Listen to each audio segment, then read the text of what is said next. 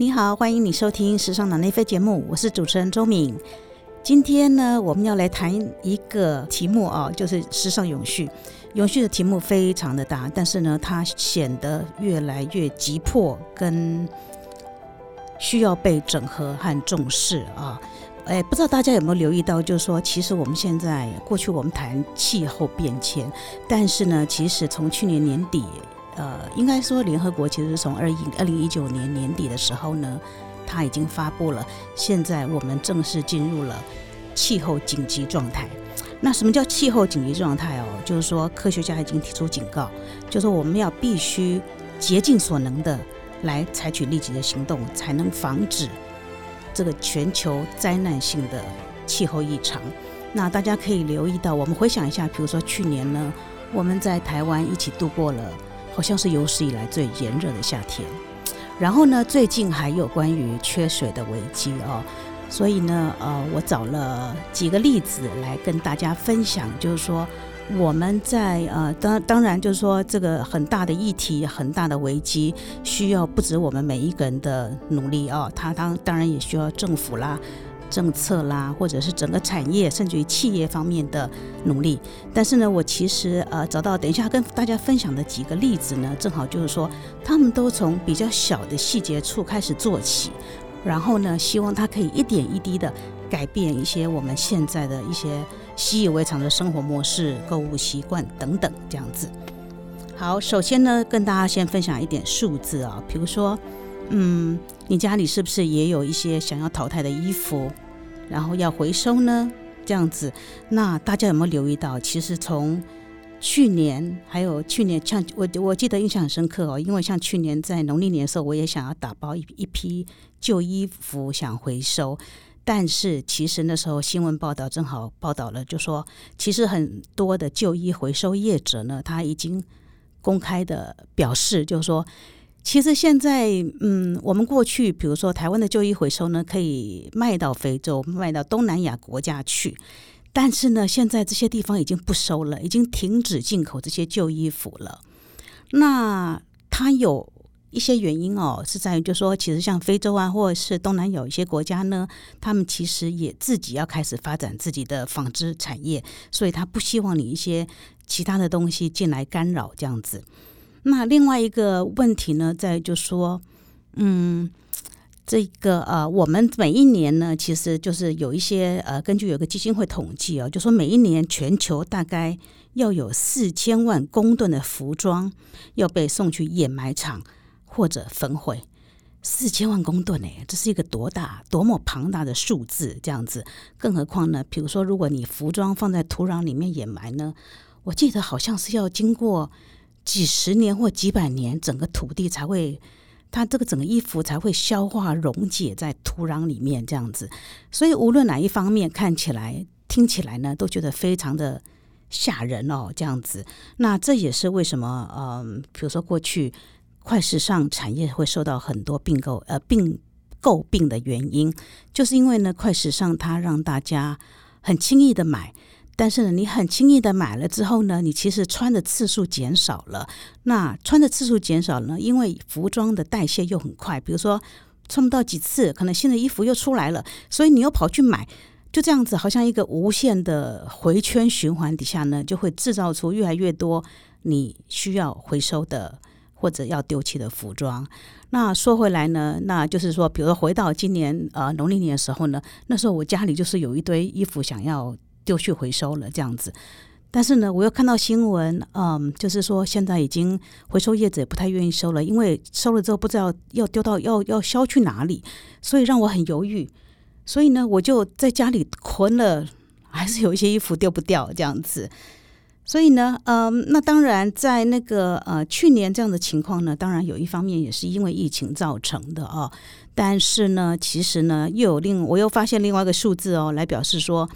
这个即使在疫情发生之前呢，服装产业它的过度生产的问题就已经存在了。也就是说呢，嗯，其实就是说每一季生产的服装里面呢，其实只有六成的服装呢是透过比如说全额销售哦。那这代表什么意思？六成，那就是表示说，其实有剩下四成的服装，它可能是在折扣的时候卖出的，或者它根本没有卖出去哦。所以这是这是一个呃，目前服装在过度生产以及消费者端过度消费的一个情况，提供给大家做一个参考。那首先呢，我们来分享一下那个第一个关于永续时尚的例子哈。对，所以呢，我今天对我会觉得说，呃我找到一个例子呢，是关于在瑞典呢有两个创办人他所创立的一个品牌，那它的品牌名称呢叫做 Asket。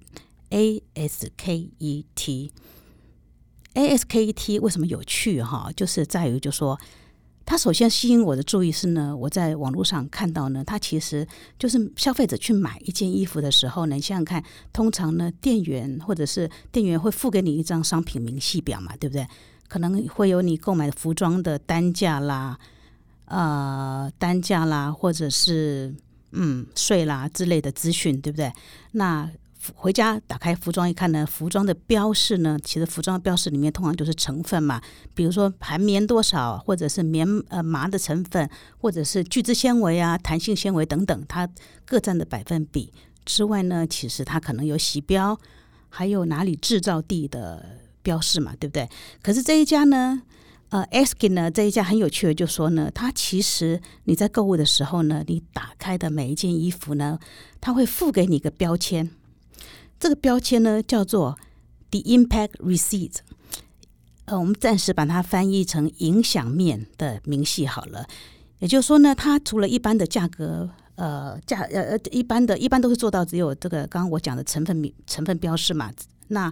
这一家呢，它就是为了做到整个的透明度哦，它从去年九月开始呢，将每一件单品，它所每件衣服呢，它使它的制作过程当中呢，所使用的，比如说碳排量。他花了多少水资源，然后或者是能源耗损、电啊、电力啊什么之类的东西呢？这些资讯全部一概列出，然后呢，他就是要让消费者很清楚你所购买的每一件衣服它的完整资讯，除了它的材料哦来源之外，这样子。那他一方面当然也是要让顾客了解，就说你的每一个购买决定，它所可能导致的影响的层面有哪一些，这样子。然后，OK，所以那这一个这一家 SK 呢，它有趣的是说呢，它它其实就是呃，我我感觉它像是服装界的小创新一样哦，它其实小呃小清新这样子，他呢专注在呃制作设计一些就是一些非常主要的单品品相类。比如说，呃，但他大部分是目前大部分是男装啦，他已经成立六年了哦。那比如说，他大部分都是 T 恤啦，或者是牛津衬衫，呃，或者是一些袜子啦、内衣内裤等等这样子。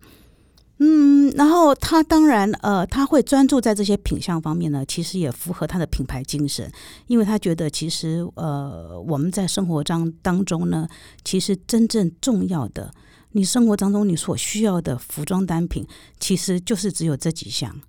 这个这这种精神呢，其实就有点类似我们呃前阵子很风行的，就是断舍离哦。就说呃，你把你的生活呢精简到比较少、比较精确。的地步的时候呢，其实你你其实你会让自己的生活非常的轻松。那当然，他这个叫做这个呃，之前有一个作者他写了一本书叫做 Essentialism 哦，就是关于少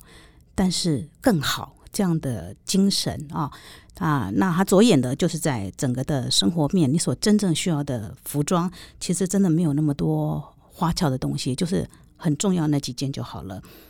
然后他为了让这个呃让消费者感觉到说。你所买的每一件衣服呢，呃，除了清楚的、清楚的标示哦之外，他也要让你知道说，你你所购买的服装它的价值所在。比如说呢，它会在比如说最从最小的纽扣哦，它的来源在哪里，它都会列出来。然后，甚至于包括，比如说它的棉麻、它的制造商这些供应链方面，它通通都会做一些详细的记录。甚至于呢，这个品牌还出了每年都还出出出版了那个年度进度报告。那它就是从三三个方向来着手，比如说价值链、透明度、这些还有营营运面这些东西，让消费者整个了解到说这个呃整个服装呢，它所你所购买到底是什么样的服装？它的甚至于呃我在网上网站上呢还看到说呃它的它甚至于这个成本价都来告诉你。那呃这是他在面对消费者方面哦。那有趣的是呢，其实他在公司内部管理方面呢，他也。也要做到这种嗯非常符合这种永续的价值。比如说，他说他他在公司内部管理方面呢，呃呃，鼓励员工哦，在年假的时候呢，你要坐火车，不要坐飞机，因为坐火车的碳排比飞机的碳排要低嘛，这样子。那当然，他的呃目标是他想要在今年呢，要做到整个的呃 B 型企业的认证啊。哎，等一下，我要补充一下。对他还有关于那个整个的服装的价值链、产业链方面呢，它还有一项很重要的指标在于，就是说他希望做到，比如说，嗯，很多的面料、很多的材料来源哦，都是可以可追溯的。可追溯的来的意思就在于，就是说，就好像我们的食物一样，比如说你买的鸡蛋，它的来源是来自于哪个农场这样子。那它目前呢？其实，呃，目前在在供应链方面，它其实，在去年年底的时候呢，已经做到了它的布料来源大概有百分之八十六都是可以可追溯的这样子。然后，他希望今年年底可以达到的是百分之百的可追溯。那就是因为这样子，他们其实非常用心的在于，不管是一件。单品服装单品的制造来源产生，后来然后再交到消费消费者的手中。他希望你也知道很透明、公开的跟消费者沟通，让你知道你买到的是什么东西，它是怎么制造，怎么还有它会造对环境造成什么样的影响。那当然，他的公司就像我刚刚讲的，他鼓励员工休年假的时候搭火车取代飞机，所以他这个从这个这个东西呢，它其实。要指向的一个目标，就是希望他希望让这个品牌成为一个 B 型企业的公司啊。那所谓的 B 型企业，就是社会企业，那它是需要经过认证的这样子。那他们的这个 B 型企业的的的价值在于，就说他们其实并不是以盈利为主要的目标，他希望的是达到一个社会共好跟消费者。共创美好未来的一个指标哦。然后还要跟大家分享一个例子哦，是关于这个呃全球第一家永续时尚博物馆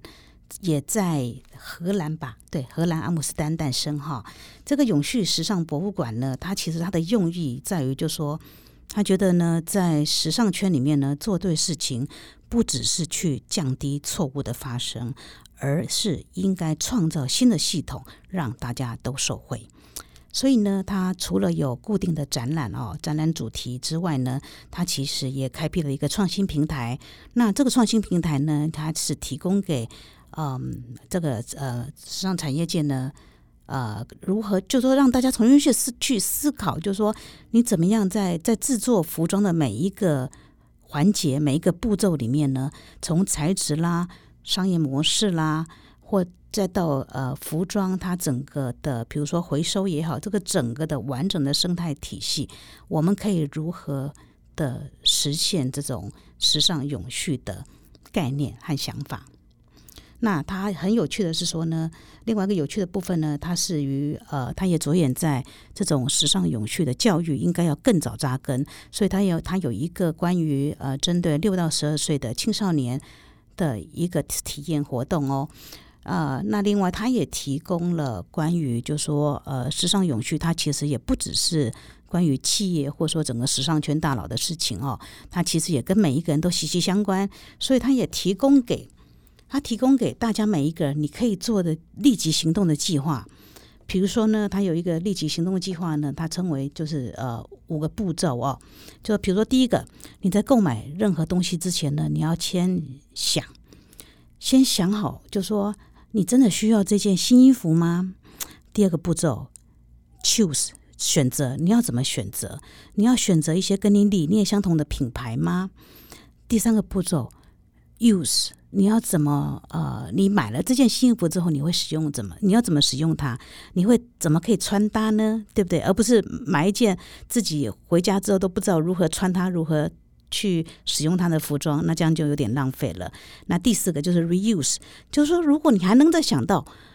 这件衣服，假设你不穿了，你不要之后呢，你要怎么处理它？比如说你要送给别人吗？这样子。然后，嗯，第五个就是说，第五个就是你要怎么样 activate，你要怎么样去发挥你的个人影响力？你要怎么样去嗯启动？比如说，呃。启动，比如说你的你的周遭的人哦，然后呃，还有比如说你喜爱的品牌，你怎么样去回馈给你周遭的这些东西，能够让大家去改造成一个更好的时尚未来？还有一个例子要和大家分享的是关于全球第一张以碳排量为目标限制的信用卡诞生喽。哎，这很有趣吧？它是在颠覆我们关于信用卡的想象。所有的信用卡呢，都是以你的信用额度为基准嘛，对不对？那但但是呢，这一家信用卡呃呃叫做 d o c o n o m y 它跟 Mastercard 合作，然后呢，他们呃其实是觉得说。在现在这种气候紧急状态的时代里面呢，每一个人他其实都可以为气候异常做出一些贡献，那就是把每一个人的碳排量都减半。所以他就是以这样的概念来设设计了这张信用卡。那它的特殊目的呢，就是可以让我们的呃每一个人都对这个呃。减减减半的碳排，做出一些贡献啊！那当然，我觉得它另外一个好处是，是不是也可以省省我们的荷包呢？以免过去有这种刷爆的情形发生呢？这样子，那既然它是一张以这样子的永续目标的呃卡片哦，所以它在使用的材质上也特别的。呃，用心，比如说呢，它在这个印制这个呃信用卡上面印制墨水的部分呢，它采用的一个技术叫做 Air Ink 啊，Air Ink 呢，它其实是呃有一家实验室，它跟 MIT 麻省理工学院所合作的，它是用科技来捕捉空气中的碳排。哦，用科技来捕捉空气中的碳排，再用再把它转化为可以使用的碳。这这个其实真的非常抽象的概念，但是他们做出来了这样子，而且把它可以运用在呃，变成可以，比如说变成艺术家画画的素材，或者是呃印刷用的墨水哦，这样子。然后呢，嗯。这个呃，我在 IG 上看到这个，他们在呃，这个跟很多全球的网友互动的时候呢，有有有好几个人觉得说，这一个 idea 实在太美妙了，这样子竟然有这么有趣的信用卡。然后呃，那也提到就说，那大许呃有许多地区也都还没有嘛，像台湾就还没有这样子。那他们就鼓励大家就说，其实我们呢都可以向我们的银行业，我们往来的银行业反映哦，就说。呃，我们也想要去追踪，或者是呃追踪个人的这种碳足迹评量表。不晓得听众里面有没有人在银行业工作呢？有没有兴趣来一起大家来共襄盛举，来推广这样这样子利益良善的信用卡呢？好的，今天提供了三个例子给大家参考哦，希望大家对于永续时尚以及永续的未来都有一个不同的想象。然后跟嗯美好的呃乐观看待的这种美好将来这样子，嗯，希望你喜欢我们的节目，那也欢迎在我们的官网留言或者在这个 Apple Apple 的这个呃 Podcast 那边给我们呃评分哦，然后分享订阅，谢谢你收听，OK。哦，还有我会在那个官网上面分享一下今天所谈到的几个案例，有兴趣的朋友们呢可以去进一步了解。谢谢你收听，OK，拜拜。